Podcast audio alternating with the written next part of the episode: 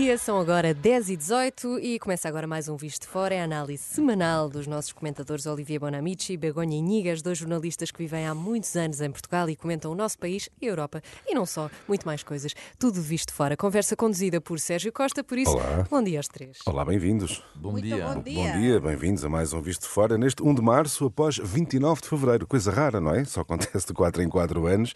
Ah, e olha, Olivier, esta manhã falamos de um jornal satírico francês que só sai a 29 de fevereiro, que é, eu espero que dizer bem, La Bougie du Sapeur. Disse bem?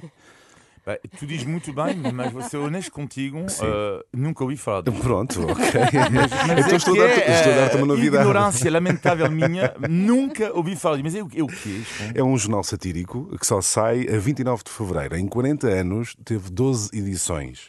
Eh, um grupo de amigos juntou-se para fazer um jornal que só sai a 29 de fevereiro. E é uma oportunidade para vos perguntar se vocês fazem alguma coisa especial nos dias 29 de fevereiro. Há quem faça.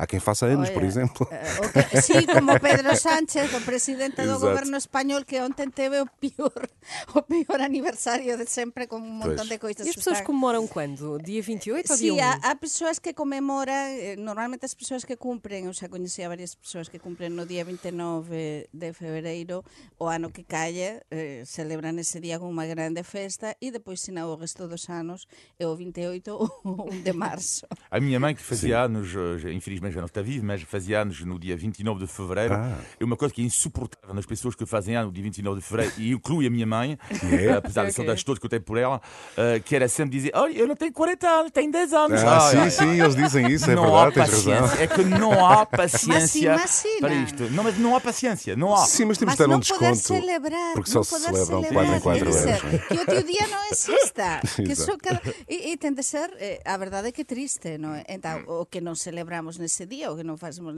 trabalhamos com normalidade, Pois, não muito bem. Bom, temos que. Já estamos a 1 de março, não é? Temos que avançar para a análise dos temas da semana. Vamos sim, o Visto Fora é uma parceria Renascença Euronet, a rede europeia de rádios. Euronet Plus. O Ocidente está a arriscar um conflito nuclear. As palavras são de Vladimir Putin. Já lá vamos ao discurso do Estado da Nação do presidente da Rússia, mas importa dizer que esta é, no fundo, uma reação a palavras de Emmanuel Macron, que admitiu eh, uma possibilidade, o envio de tropas para a Ucrânia. Olivier.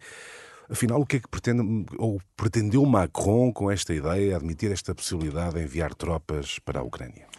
Eu, eu acho que, que, que ele quis eh, chamar a atenção para, para, o- para o perigo, não é? Eu acho que ele se apercebeu do, do perigo que representa eh, cada vez mais Vladimir Putin para a segurança da, da Europa. Eh, E eu acho que esta chamada de atenção, ela foi, por um lado, correta e, do outro lado, foi um erro para mim. Porquê que foi correto? Porque, de facto, é preciso acordar perante o perigo de, de Vladimir Putin e Macron, no início, era o homem que queria falar com ele, não chamar de não humilhar a Rússia. Mas já percebeu-se, por várias razões, que com Vladimir muito complicado negociar. E, finalmente, Se não impossível, é? Macron abriu para mim os olhos. Eh, e também ele nunca disse que nesta declaração que eh, era, não estava excluído o facto de enviar soldados para combater.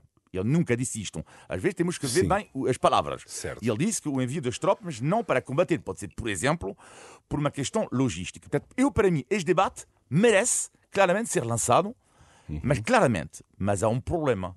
Que para é? mim, que o erro do Macron. Macron não está sozinho na Europa. Ou seja, ele não pode decidir, mesmo lançar isto, isto não é uma conversa de café. Ou seja, o problema é que existem outros países da União Europeia. Ou seja, Macron, tudo bem que ele quer, hoje em dia, pretende ser uma espécie de nova Angela Merkel, uma espécie de locomotiva eh, na Europa, mas ele não pode ter declarações deste peso eh, com, sem o apoio dos seus parceiros E não europeus. teve. Por exemplo, António E- Costa discordou, não É, é? é isso. Não, mas não só. E, e por isso, para mim, o debate merece ser lançado, mas, no entanto, a forma é catastrófica. Begonha, qual é a tua opinião? Arriscou demasiado com estas palavras, mesmo que não tenha de facto essa intenção clara de enviar eh, tropas eh, para o terreno de guerra, digamos assim?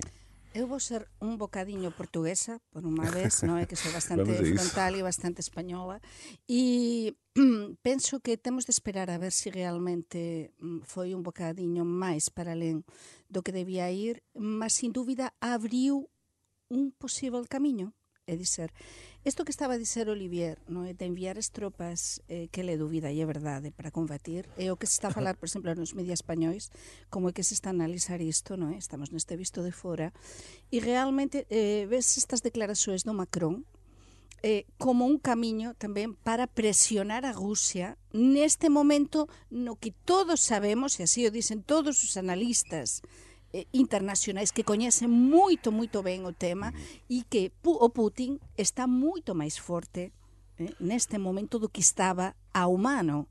Por iso, este, estas palabras son mm, un como un sinal para Putin, oye, nós estamos cá, mm. estamos cá, Europa, e podemos enviar às tropas. Mas não dá argumentos a Vladimir Putin para, eh, enfim, estão a ver, afinal não sou eu que estou aqui a ameaçar com o eventual uh, conflito.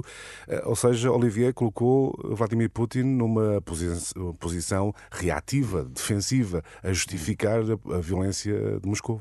Mas uh, Putin não precisa de Macron para ser, Sim, uh, para, para, ser violento. Ou seja, eu, o que me faz confusão, e às vezes tem lido, porque muitos dos franceses não é, estavam em desacordo total com, com Macron, uh, mas é preciso nunca esquecer quem é o agressor.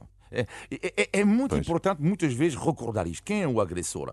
Ou seja, Macron nunca disse, ok, é, é o risco é, por isso que eu discordo da, da sua declaração, por, da forma. Sim. Porque o, o, risco é que uh, Macron, os franceses entendam, mas nós, uh, franceses, entre aspas, não é? Nós não queremos morrer para os ucranianos, nós não queremos que os soldados franceses morrem para os ucranianos. Isto é o risco da declaração de, de, de Macron. Mas, e quando eu ouvi pessoas dizer ah, Macron está a ter um discurso guerreiro, isto é o delírio. Não, mas isto é o delírio.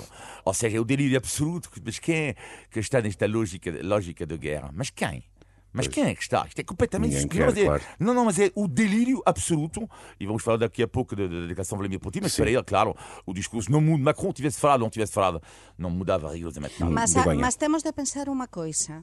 E todos vimos eh, as imaxes nestes últimos días, cando se cumpriran dois anos, xa estamos no terceiro ano da guerra na Ucrania, eh, as reportaxes excelentes nas, en todas as televisións internacionais sobre o cansanzo dos ucranianos, o cansanzo dos, dos soldados.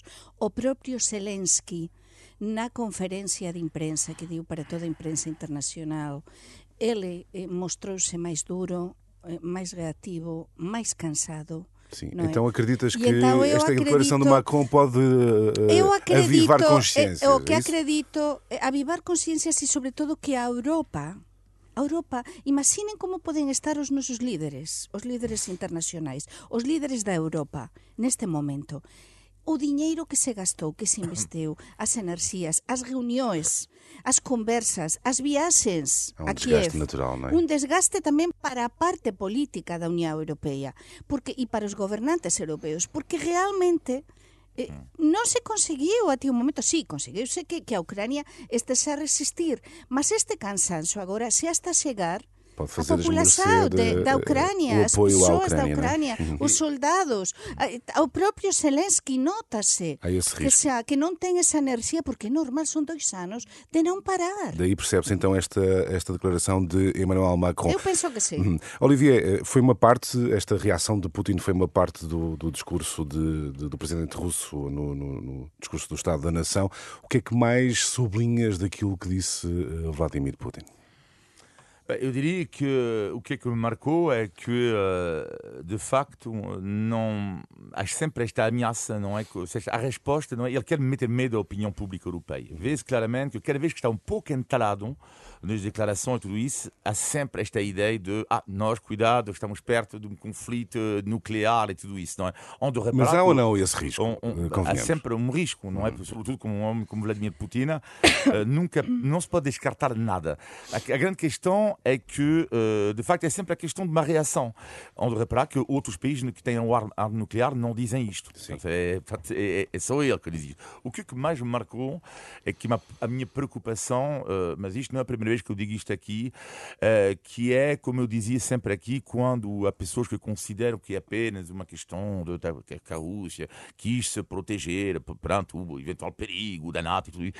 Eu, uma presença que marcou imenso nesta conferência de imprensa, o patriarca Kirill, dele, da Igreja Ortodoxa Russa, é, é, que ele está, ele está mesmo mão na mão com, com o religioso máximo da, da, Rússia. Isto é, é, é, muito preocupante. Sabemos que quando um homem que alegadamente deveria ser de paz, ou seja, um homem religioso, está metido nisto e quase apoia a guerra na Ucrânia, já começa, para mim, a ser as coisas muito, muito perigosas. Uhum. E o segundo ponto que marcou-me também nesta, nisto é a venda que ele faz ao povo russo, não é? Do tipo, multiplica os anúncios uh, ao nível interno, há três semanas das eleições, Sim. e estamos a ver que, apesar de não ter opositor, ele está em campanha eleitoral. Exato, e portanto, bastante convincente para com o eleitorado russo. É também a tua opinião, Begonha, ou seja, uh, nós, enfim, no Ocidente critica-se muito o Vladimir Putin, uh, questiona-se as atitudes, como é possível um líder no século XXI ter este discurso, mas na Rússia a realidade será completamente diferente. E este discurso do Estado da Nação poderá comprovar isso mesmo? Não sabemos se uhum. a realidade será completamente distinta, uhum. porque falamos da Ucrânia, da divisão, eh, a divisão não, o cansanço, porque na Ucrânia eu acho que a divisão não existe, só nalguma pequeno territorio máis próximo a Rusia, non é? Mas eh, ne, no caso de no caso dos gusos, mm, dos cidadãos gusos que moran, que están na Rusia, non sabemos como é que está neste momento. Por exemplo, Televisa Española ten eh, voltou ter correspondente na mm. Rusia depois de, de quase dois anos. Mas será o, limitado, non é? Mas claro, o que se informa é precisamente estáse a tentar informar do cansanso tamén dos propios rusos. Saben que nos últimos días houve manifestações mm. pequenas que são, são corajosas estas pessoas, estas, estas mas, pessoas verdade, que sabe, saem. Não é? é uma, claro, é não se sabe nada, mas não podemos pensar que todos estão a favor eh, de Putin. Por quê? Porque e os soldados, as famílias dos soldados, eh? dos soldados que están escasa, que está, claro, non sabemos, mas tende a haber e há con certeza moitas persoas descontentas, mm. descontentes con isto. E depois para min foi moito perigoso este discurso do Putin, non é? Claro, é a reafirmação da nação rusa. Sim esa nação, esa unidade nacional. Nacionalista. E isso de unidade nacional, nós sabemos que está a englobar também todos esses países que agora non pertencen a Rusia. A esfera de influencia rusa, mas, mas já... que están no ponto de mira e van continuar no ponto de mira da Rusia. E todo isto coincide coas novas anexio, as novas incorporações a NATO, de alguns Concordas com este ponto, europeus. Olivier? Pode haver aqui influência na, na, nos países que estiveram na esfera uh, da, da, da extinta União Soviética? Sim, concordo plenamente. Uhum. E, e, há, e esse perigo claríssimo. E eu acho que é por isso que Macron e não só estão-se a perceber que se Putin ganhar esta guerra, uh, o, se houver paz agora, claro. ou eventualmente se, se uh, a Ucrânia baixar os braços, ele não vai claro, parar aqui. Muito bem. Não vai parar aqui. Entretanto, a guerra faz-se, digamos, a guerra, enfim, uh, faz-se em várias dimensões. A Presidente da Comissão Europeia, Ursula von der Leyen, sugere usar lucros de ativos russos congelados em material militar para a, a Ucrânia. Será, Olivia, uma proposta sensata? Ela é sensata, eu acho que seria uma medida justa. Uh, a grande questão é que, justa do ponto de vista ético, para mim ela está. Uh, de facto, seria uma excelente, para mim, medida. O problema é que temos que ter cuidado a respeitar o direito internacional Uh, e o Estado de Direito. Portanto, ou seja, isto mexe também com o direito uhum. internacional e quando nós damos lições de moral sobre o respeito do direito internacional, isto também aplica-se a nós próprios. Portanto, sim, sim uh, cuidado. Mas eu, eu, queria sobre isto uh, fazer, falar de um livro que eu ando a ler neste momento, que é, que é uma coisa impressionante, tem a ver pouco com isto e com Putin.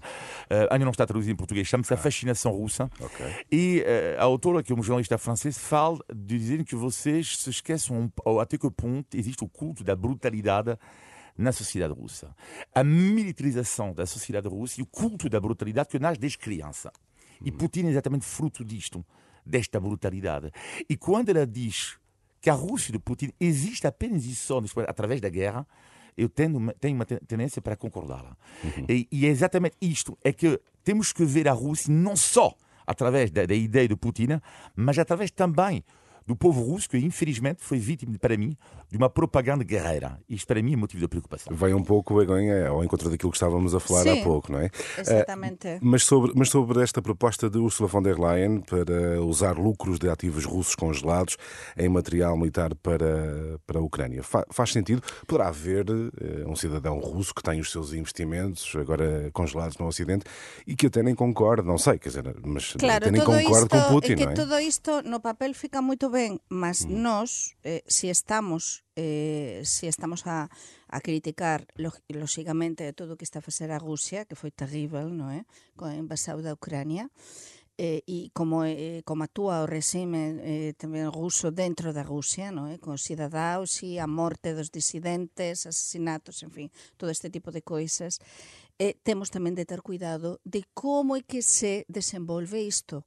No papel é bon, mas pode haber algún tipo de cidadão eh, que teña eh, activos que non estesen vinculados a, eh, eh, non sei, a actividades mm, ilegais ou actividades, en fin, su, eh, con suspeitas e esas persoas van ficar É o risco da generalização, non é? Exactamente, uhum. mas isto terán de facer moito ben, terán de facer moito ben e terán de cumprir, como dicía Olivier, eh, o direito internacional, que para isso existe, não é? Para isso existe. Muito bem. O nosso tempo está a avançar muito rapidamente. Vamos ter que avançar para a análise dos temas que marcaram a atualidade nacional. Vamos a isso. Está a ouvir o Visto Fora, que é sempre à sexta a esta hora, com Olivia Bonamici, Begonha Inigas, Sérgio Costa e é uma parceria Renascença Euronet, a rede europeia de rádios. Euronet Plus. Milano. Zagreb. Bruxelas. Sofia. Riga. Euronet Plus, a rede europeia de rádios para compreender melhor a Europa. Estamos a meio da campanha para as eleições eh, legislativas, é por isso o tempo para um primeiro uh, balanço e temos aqui várias uh, sondagens.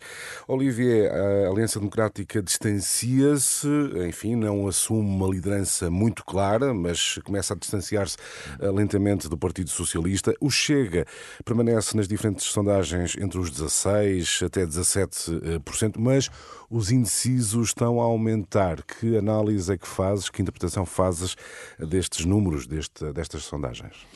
Bem, eu diria que mantém-se a dinâmica do lado da, da AD. Eu acho que é, que é algo que os números também mostram claramente. Uh, eu diria que uh, neste momento o que me parece interessante na, na, na campanha uh, é de facto, e vamos falar logo a seguir disto, mas pronto, eu acho que faz parte do bolo da nossa conversa, que, é, que é a entrada na campanha de Passos Coelho, porque há um estudo, há um estudo que me, acho que me parece interessante e eu acho que é isso que vai ser decisivo na eleição e na vitória eventual da, da AD com ou sem maioria, que é a parte do eleitorado do PSD que vai votar para o Chega ou não. Um, o que me interessou esta semana é um número. Mas achas possível, desculpa, desculpa interromper-te, Olivia, achas possível uma maioria não. da AD? Eu acho que é possível, não é hum. provável. Ah. Mas é possível. Uh, neste momento há um número, no último estudo que me achei super interessante, que é 10% dos eleitores do que votaram no PSD nas últimas eleições uh, admitem transitar para o Chega. E a grande questão aqui para mim da, da vitória da AD com um número uh, expressivo é saber se na última hora vai haver um voto útil, útil, do eleitorado que eventualmente podia pensar votar no Chega. E vai ser esta questão que para mim pode fazer com que a vitória da AD seja expressiva ou não. Para mim, vai ser esta a questão mais interessante para mim desta semana. Begonha, uh, olhando para as sondagens uh, e pegando naquilo que o Olivier estava a dizer, uh, haverá capacidade da AD para convencer o eleitorado para o voto útil? Pois non sei, mas se está a meter toda a carne no e a por toda a carne no asador, uh -huh. non é? Agora podemos sí. dizer que a AD sí que está por todo no asador. Xa temos o Pasos Coello, xa temos as Unsao Cristas, xa temos a, a, a todos os pesos pesados eh, do, do sede de anterior, do CDS, sí, temos o, o, o Pasos Coello, que era a pergunta que facía o Posisao, e o Pasos Coello mm. non convidou o Pasos Coello, non? O Pasos Coello entrou en campaña con forza, entrou para ficar, non é? Eh, para dizer as coisas claras, as coisas eh, dun xeito frontal, e entón con isto efectivamente están a tentar aglutinar a esses indecisos, essas pessoas descontentas com a, descontentes com a Acreditas liderança que é uma dinâmica do, de, do de aumento de, de votação na, na AD? Acreditas que esta semana mostra É o isso? que quer, é, a estrategia, eu acho que a estrategia essa de, de estratégia, sim. campanha, a estrategia de campanha de, de, de AD está a funcionar. É dizer, comenzou con pouca forza, e isto xa o dixemos, e temos de recoñecer, o dixemos cá, non é? Eh, temos de recoñecer o que dixemos há unhas semanas, mas isto ten, ten, ten acrecido, acrecido no sentido a forza, eh, a, a lideranza dinámica, hasta, eh, están a pensar en captar, como é lógico, máis votantes porque as sondaxens estaban a, a dar ese empate técnico Mm. e sí que está a descolar, por tanto, está a funcionar. Mas atenção, Sim. falta moita campaña, Ah, sim, falta moita semana. campaña e o que aprendi eu pelas últimas eleições en España e no resto de, da Europa é que estamos nuns tempos no que muda tudo dun momento para outro. Depende pode acontecer, é? pode, mudar, mas por enquanto a ADE lle están a sair ben as coisas, ao PS non están a sair tan ben, o André Ventura está a ficar máis lonxe porque há outro tema para min fundamental é que, é que estáse xa a deixar de lado ese posible pacto, alianza con Chega, eh? AD. Eh, Iso tamén está a facer descolar tamén un Mas bocadinho há, AD. há, há um monte, eu diria que há, há três, para mim, três dinâmicas nesta campanha. A primeira já falamos, que, que a AD está na frente da sondagem. A segunda, apesar do, do André Ventura, de facto, neste momento não está a descolar em, eh, em relação Sim, aos... permanece mas mesmo assim, é uma dinâmica, porque vamos Sim. ver. É uma dinâmica 16%. extraordinária. Se faz 6%, é um resultado extraordinário para o Chega. E o terceiro, para mim, uma dinâmica que pode ser uma surpresa, mas claro, vamos lá ver, não é a escala do Chega e não é a escala da AD, hein? é Rui Tavares. Bom, porquê? Porque o que eu acho interessante que é, à esquerda do PS, não há neste momento um partido eh, que seja claramente superior nos números aos outros. Ou seja, eh, há uma incógnita, neste momento, tendo em conta as sondagens, quem vai ser, à, à esquerda do PS, o partido com mais votos. Eu posso estar completamente enganado. Os números mostram isto neste momento, que há uma dinâmica, ligeira dinâmica, do Rui Tavares, e eu acho que a esquerda do PS, ele pode, no dia 10 de março, criar a surpresa, que eu digo que é surpresa, e refiro-me à, à comparação com o Bloco da Esquerda e o Partido Comunista Português. Não? Como é que, como é que tu Mas- viste, já agora, rapidamente, como é que vocês viram esta declaração de Rui Tavares, que LIVRE é um partido de esquerda, a, a admitir a negociar alguns pontos com o eventual governo da AD? Eh, non sei, eh, está, está a tentar ser Isto pode, dialogante. mudar, isto pode mudar completamente o figurino eh, Está a no dia das eleições. sí, mas, mas claro, no caso de no caso de Rui Tavares, claro, é unha mudanza tamén de estrategia, é unha mudanza. É unha mudanza porque era un partido moito colado, non digo extrema esquerda, mas pr- prácticamente extrema esquerda, moito colado eh, perto eh, do Partido Comunista, do Bloco, e entón agora Agora dizer sí. eh, que e depois eu fiquei con outra cousa porque na campaña esta cheia de detalles. Sí. E entón para min foi eh, interesante isto de do, do colexio privado dos fillos do Rui Tavares. Acho que os nosos ouvintes estas, gostan destas coisas tamén. Vamos ver, si tú estás a defender unha serie de coisas, non é? É normal, si tú podes, si tú podes, por que non vas a enviar os teus fillos a un colexio privado? Claro. Lóxicamente. Mas si tú defendes, atenção, unha serie de coisas que o que aconteceu con Podemos en España, que defendía unha serie de coisas e depois práctica é diferente. O Pablo Iglesias comprou un caserón que dicemos en Sí. España, un chalet, eh, unha moradía impresionante, é diferente, non é? não vai comparar isto. Neste não, é caso, diferente. sí, mas neste Dimensão caso, Não tem nada a ver. mas Não tem neste caso ver. os votantes votan ás veces en determinados partidos porque se defende unha serie de coisas, E saúde há pública há e depois há eh, comportamentos onde a justificação non é possível. De- Deixem-me só perguntar, há pouco estávamos já a falar de Passos eh, Coelho. Eh, Olivier, eh, acabaste por não falar de Passos Coelho, influência na campanha. Isto, o surgimento de Passos Coelho foi mesmo bom para a AD, como alguns dizem, ou não? Eh, como outros também É, é fazem complicado, é complicado dizer se foi bom ou não. Eu diria que a jogada do Passos Coelho, eu acho, posso estar enganado, mas só vai, não vai acontecer muito mais vezes. Eu acho que era preciso uma vez, eh, porque ele é uma figura importante para o Partido Social Democrata. Eh, dentro do próprio eleitorado, a base dura do PSD é alguém de referência. E ele pode permitir, lá está, cativar uma parte do eleitorado que hesita entre o Chega eh, e a AD. Uh, do outro lado, pode ser um perigo, porque um eleitorado mais centrista Sim. uh, pode, de facto, uh, não gostar de nada disso. Agora, o que é que eu acho importante no Passos Coelho, na sua intervenção, para mim, é o facto da semana. É o político que, que faz a questão da imigração. Exatamente. Ele, ele juntou uh, no mesmo discurso imigração e fez uma associação à insegurança. Bom, para mim foi um erro. É um erro. foi um erro. é- é- é- para mim foi um erro e vou tentar explicar rapidamente porquê. Ok. Uh, o- o- este tema, como podem calcular, imagina, existe em Espanha, uh, existe também muito, muito em França. Bom, nas últimas eleições presidenciais, houve um candidato, Eric Zemmour, da extrema-direita, que disse fazia uma ligação entre a imigração e a delinquência. E o que é que, uh, agora, o fact-check, os factos. O que é que mostra em França, verdade ou não verdade? Mas é um facto.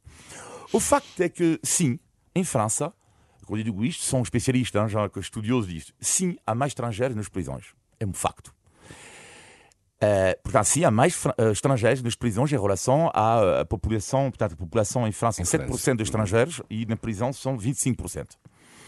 Mas isto é um facto. Mas depois temos que analisar os factos. Então, mas espera aí, eh, há mais estrangeiros eh, na prisão também, mas temos que ver que também, no que diz respeito à taxa de, de- de- de pobreza, pobreza. há mais estrangeiros pobres do que outra parte da população. E temos também Não, dados, não, isto é um, não, isto é um que a facto. população imigrante Ou seja, Portugal também... não, mas é- há mais jovens também. Uhum.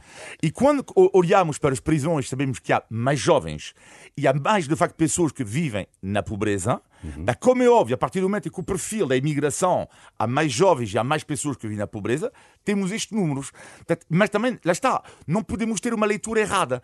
Portanto, se pode haver ou não problemas com a delinquência ligada à imigração? Claro que pode. Mas, Claro que há, mas que podemos fez... generalizar isto, considerar para mim é um erro. uh, de Passos Coelho, porque os, uh, os, uh, os números e tudo isso que acontece não mostram nada disso. Concordas, Begonha? Foi um erro esta associação que Vamos Passos Coelho fez entre eh, imigração e insegurança. estas declarações ele consegue eh, consegue mm, aproximar para a AD as votantes máis extremistas eh, que están perto do Xega. Sim, mas temos de ter cuidado con isto. Eu non concordo en absoluto, pareceme tamén un erro brutal, e sobre todo nun país como Portugal, emigrante, un país emigrante con tal cuantidade de persoas acontece igual, a mesma coisa que na Galiza. Imaginen a Galiza nos a dizer, a criticar os, os imigrantes. Non, Nós temos de pensar sempre que os povos emigrantes temos de lembrar o pasado e os países que nos acolleran. Por tanto, agora Portugal está a crecer en população Está a crecer grazas ao- aos, aos migrantes, os imigrantes que están cá. Exato. Por tanto, non podemos só criticar ese discurso xenófobo e para mí é un erro brutal, mas non nos esquezamos que há moitas persoas que son xenófobas e que apoian este tipo de discursos. E então é moito perigoso, é mesmo com- moito Olivia. Concordo, perigoso. concordo plenamente com, com Begonha e, e- e vou mais longe. Uh, uh, é pena porque esta declaração tapa um outro problema que há, e isto sim, na minha opinião, devia ser abordado, porque existem problemas com a Que é? migração, nomeadamente. Não, existem alguns problemas sobre a questão da identidade do povo, uh, existem problemas das condições de acolhimento. Podemos acolher a forma como acolhemos as pessoas. E, e vou dar um exemplo. Vamos imaginar Beja. Eu não tenho os números da imigração, da, da delinquência, sei lá, não, não, não tenho os números. Uh, mas em Beja, a partir do momento em que há muitos imigrantes pobres, não é? Uh, e que não têm condições, pode, né, pode ou não haver um problema uh, com, com, com a delinquência. Pode. Mas a grande questão que Passos Coelho se esquece, na minha opinião, é que não é, lá está, por serem imigrantes em si, é porque não há condições. E, e há questões ligadas à pobreza. E sabemos que tu sejas imigrante ou não imigrante, imigrante ou não imigrante, a partir do momento em que tu vives em situações de precariedade, há mais riscos de entrar na E violência. é Perante unha iso, pena porque este, porque este país é un país de, de acollimento. Ainda saía no outro día unha reportaxe nunha televisão a falar dunha escola con 32 nacionalidades Sim. entre as crianças. Que maravilla! Iso é muito bom. Mas pode ser entendido, a declaração de Passos Coelho pode ser entendida eh, no local onde ele falou, Algarve, Sim, onde o Chega está a crescer. Mas por iso é o que explicaba eu antes. Estrategia de campaña, estrategia para crecer, para eh, abarcar eh, eh, votantes ele, ele estaba próximo tamén do Ventura, o Ventura foi un, unha criação un bocado dele, non é? Comenzou, sí, sí, comenzou no, eh, eh, no PSD, na altura do Pasos, mas, e depois radicalizouse o Ventura, mas, eh, evidentemente, mas se ten de ter, ou tense de ter moito cuidado con este tipo de discursos, porque a mesma coisa aconteceu en França e aconteceu, lembrense, na España, a Vox na España, cando comenzou a crecer na Extremadura, na Extremadura, na Andalucía, que comenzou na Andalucía a crecer os seus primeiros resultados importantes, foi tamén con este discurso xe- xenófobo da, da imigração, todo isto. Mas a Vox xa chegou a un limite, digamos, de votos, de patamar. Pa- eh? Pastor Escolho faz-me lembrar um amigo meu que, eh, que vai votar a AD e quando eu falo com ele, ele só tem o discurso do Chega. E a minha pergunta ao meu amigo, muitas vezes, desculpa João, mas é uma coisa que eu não entendo. Porquê é que tu não votas Chega? Seria mais lógico. E a a resposta pergunta é? que. Não, não, não, não, não. Ah, não, mas chega, não, não sei o que mais. Mas a pergunta que eu faria ao Pastor Escolho neste momento, e eu sei que o, o Sérgio vai, poderá fazer um dia no Ele meu não lugar. é não, mas estou a falar sério. É a pergunta que eu faria ao Pastor Escolho neste momento. O que é que faz Pastor Escolho não se juntar ao movimento Chega? Ou seja, quais são radicalmente as suas diferenças neste momento com o Chega? Porque tendo em conta alguns discursos que eu vejo do Pastor Escolho, ele, ele é liberal, eh, economicamente, André Ventura é liberal economicamente. Sobre a questão da, do- da imigração, há muitas semelhanças entre os dois homens. E eu gostava de saber realmente quais são, neste momento, os pontos de divergência fortes entre o Pasos Coelho e, no, e André Ventura. E non estamos a, falar, desculpa Sergio, dunha coisa sí. fundamental, importantísima nesta altura da campaña, que acho que todas eh, eh, as equipas de comunicación e de estrategia ou de estrategia de campaña dos partidos están a avaliar momento por momento que os indecisos. 20% de indecisos. 20. Entón, nese 20%, porque estamos a falar de que 20 e tal para o AD, 20 e pouco, eh, 20 para, para o PS, entre 12 e 17 para o Chega, e o resto? O resto, as, Eu, as eu, tenho- eu- esquerdas... eu confesso que tenho muito- sempre uma dúvida se são 20% de indecisos ou são 20% do, eh, desse, desses 20%, a grande maioria, não revelem quem vai votar. Aí, Mas, aí quería, aí É diferente. chegar. Acho que sería moito bom facer, eh, Sergio, e estou aquí a lanzar esta, esta Muito proposta, eh, un, un programa con xovens, con xovens cá na Renascença, xovens de diferentes perfis sociais, ou a estudar, a traballar, a falar sobre como e que eles ven a política e quais que está son os seus candidatos. Está, está notado, e, e, e deses xovens, porque eu teño falado con bastantes xovens e amigos dos meus fillos, mm. há moitos moitos que van votar e sabemos non chega. Uhum. Já- então, já há noticiado. indecisos e pessoas que non queren confesar, non se atreven eh, ese voto é envergonhado dúvida, né? em Pois. quem vai votar. Muito bem. Eh, estamos eh, a chegar ao momento em que avaliamos os conhecimentos sobre Portugal dos nossos É convidados. verdade, Teresa. Sérgio Costa, e já que estávamos a dizer que somos um país que recebe tanta Uhum. gente, também falamos outras línguas, portanto, vamos a isso. Índice de Tugalidade. E por isso a pergunta de hoje para os nossos comentadores: por que a língua materna de cada um não é o português? No caso do Olivier é o francês, no caso da Begonha é o espanhol. Eu pergunto-vos primeiro eh, qual é que é a outra língua que falam melhor sem ser a vossa materna? É Será que é o português?